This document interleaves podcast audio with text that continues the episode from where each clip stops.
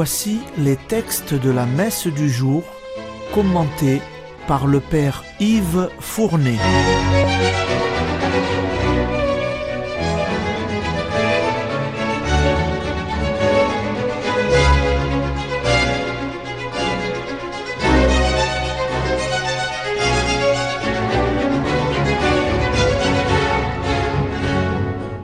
Bonjour, chers auditeurs et auditrices de Radio Maria.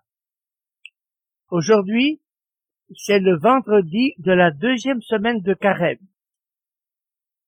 Les lectures liturgiques de ce vendredi sont tirées du livre de la Genèse et de l'évangile selon saint Matthieu. Les fêtes pascales approchent.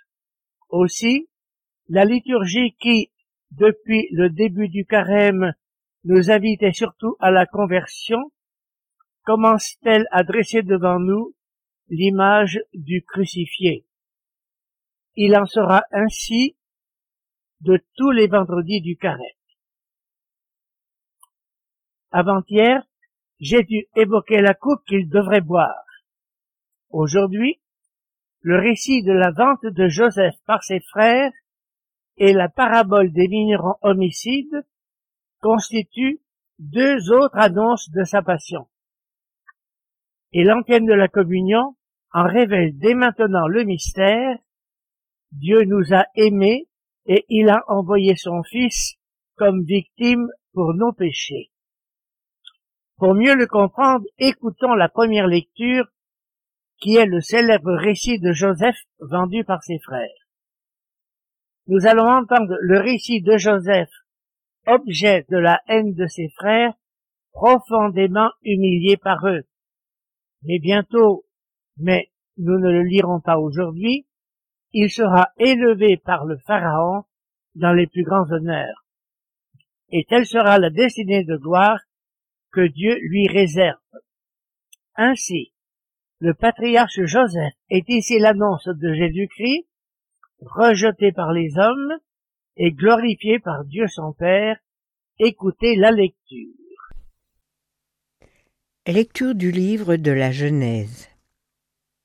Israël, c'est-à-dire Jacob, aimait Joseph plus que tous ses autres enfants, parce qu'il était le fils de sa vieillesse, et il lui fit faire une tunique de grand prix. En voyant qu'il leur préférait Joseph, ses autres fils se mirent à détester celui-ci, et ils ne pouvaient plus lui parler sans hostilité. Les frères de Joseph étaient allés à Sichem faire paître le troupeau de leur père. Israël dit à Joseph Tes frères ne gardent-ils pas le troupeau à Sichem? Va donc les trouver de ma part. Joseph les trouva à Dothan. Ceux-ci l'aperçurent de loin, et avant qu'il arrive près d'eux, ils complotèrent de le faire mourir. Ils se dirent l'un à l'autre. Voici l'expert en songe qui arrive. C'est le moment, allons-y, tuons-le, et jetons-le dans une de ces citernes. Nous dirons qu'une bête féroce l'a dévoré, et on verra ce que voulaient dire ces songes. Mais Rouben les entendit et voulut le sauver de leurs mains. Il leur dit Ne touchons pas à sa vie. Et il ajouta Ne répandez pas son sang. Jetez-le dans cette citerne du désert, mais ne portez pas la main sur lui. Ils voulaient le sauver de leurs mains et le ramener à son père. Dès que Joseph eut rejoint ses frères, ils le dépouillèrent de sa tunique la tunique de grand prix qu'il portait. Ils se saisirent de lui et le jetèrent dans la citerne qui était vide et sans eau. Ils s'assirent ensuite pour manger. En levant les yeux, ils virent une caravane d'Ismaélites qui venait de Galaad. Leurs chameaux étaient chargés d'aromates, de baume et de myrrhe qu'ils allaient livrer en Égypte. Alors Judas dit à ses frères quel profit aurions-nous à tuer notre frère et à dissimuler sa mort? Vendons-le plutôt aux Ismaélites et ne portons pas la main sur lui car il est notre frère, notre propre chair. Ses frères l'écoutèrent. Des marchands madianites qui passaient par là retirèrent Joseph de la citerne, ils le vendirent pour vingt pièces d'argent aux Ismaélites, et ceux-ci l'emmenèrent en Égypte.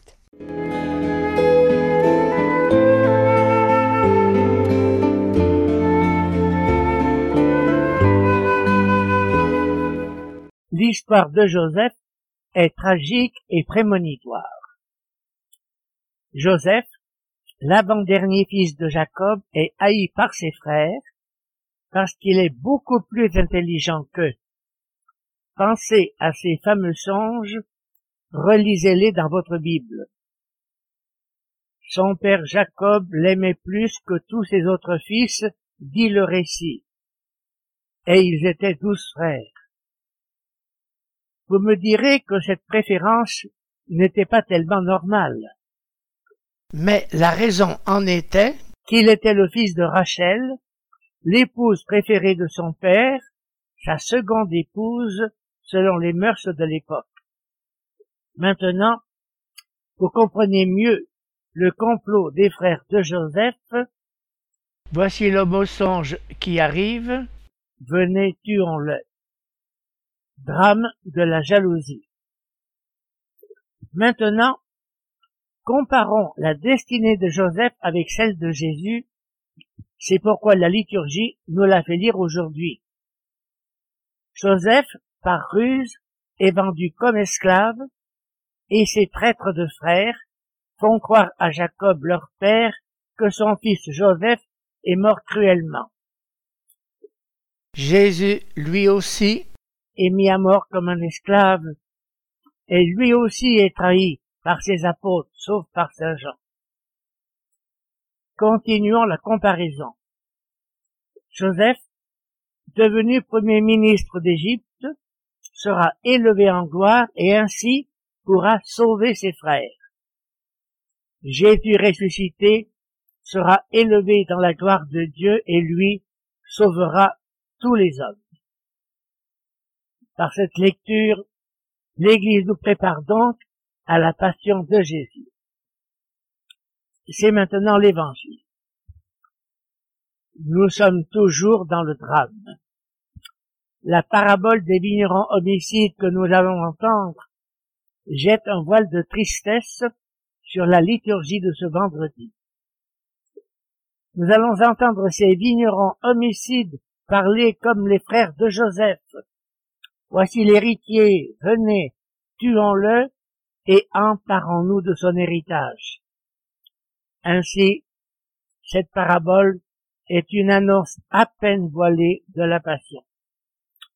Sa conclusion sera tragique pour la destinée de Jésus, mais elle le sera encore plus pour le peuple d'Israël.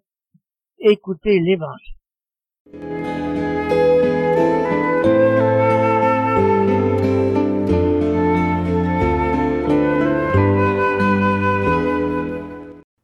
De Jésus-Christ selon Saint Matthieu.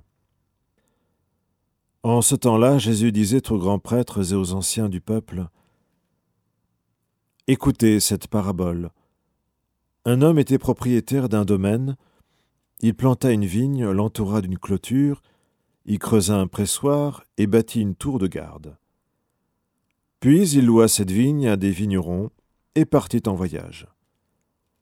Quand arriva le temps des fruits, il envoya ses serviteurs auprès des vignerons pour se faire remettre le produit de sa vigne.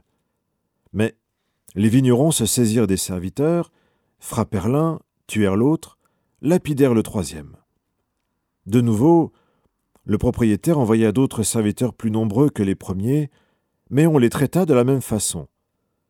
Finalement, il leur envoya son fils en se disant Ils respecteront mon fils. Mais voyant le fils, les vignerons se dirent entre eux Voici l'héritier, venez, tuons-le, nous aurons son héritage. Ils se saisirent de lui, le jetèrent hors de la vigne et le tuèrent. Eh bien, quand le maître de la vigne viendra, que fera-t-il à ces vignerons? On lui répond Ces misérables, il les fera périr misérablement.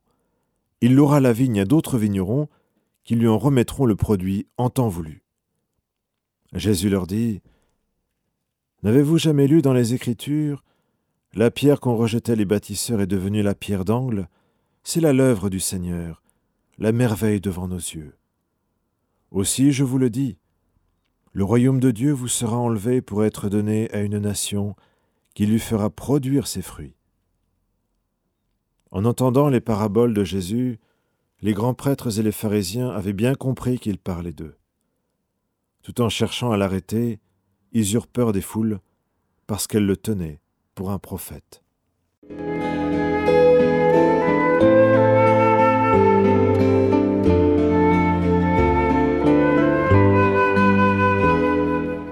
Quelle terrible parabole C'est après avoir chassé les vendeurs du temple que j'ai vu la proclama. À travers elle, il annonçait sa passion. Mais il le fit à travers l'image d'une vigne aimée et choyée par Dieu, son propriétaire, image dans la Bible du peuple d'Israël. Que ne ferais-je pas pour ma vigne? Vous avez peut-être reconnu le chant célèbre de la vie de Dieu dans le prophète Isaïe. Mais la parabole n'est pas tellement voilée, car que signifie-t-elle? Après avoir envoyé ses prophètes au peuple d'Israël, Dieu lui envoie maintenant son propre fils. Mais horreur, celui-ci ne sera pas mieux reçu que les prophètes les prophètes avaient été assassinés, lui aussi le sera, mais de quelle affreuse manière. Aussi, quelle terrible conclusion. Écoutez Jésus. C'est pourquoi je vous le dis, le royaume de Dieu vous sera enlevé et il sera donné à une nation qui en produira les fruits. Le royaume de Dieu figuré ici par la vigne et qui sera confié à une nation qui, elle, en produira les fruits, c'est là l'annonce d'un nouveau peuple de Dieu, composé de tous ceux qui croiront au Christ. Les chefs des prêtres et les pharisiens, ennemis de Jésus, comprirent trop bien cette parabole. L'Évangile dit qu'ils voulurent se saisir de lui pour le faire périr mais la foule prit sa défense. Son heure n'était pas encore venue. Et voici une dernière remarque. Les vignerons homicides se sont exclamés Voici l'héritier, venez, tuons-le. Dans quelques jours, nous entendrons Pilate crier à la foule déchaînée Voici l'homme. Que faut-il que j'en fasse? Crucifiez-le. C'est pire que tuons-le. Dans quatre vendredis, ce sera le vendredi saint. Terminons par la prière de ce vendredi de cette deuxième semaine de carême. Nous t'en prions, Dieu Tout-Puissant, purifie-nous au long de ce carême, pour que nous parvenions avec un cœur limpide aux fêtes pascales qui approchent, par Jésus-Christ. Amen.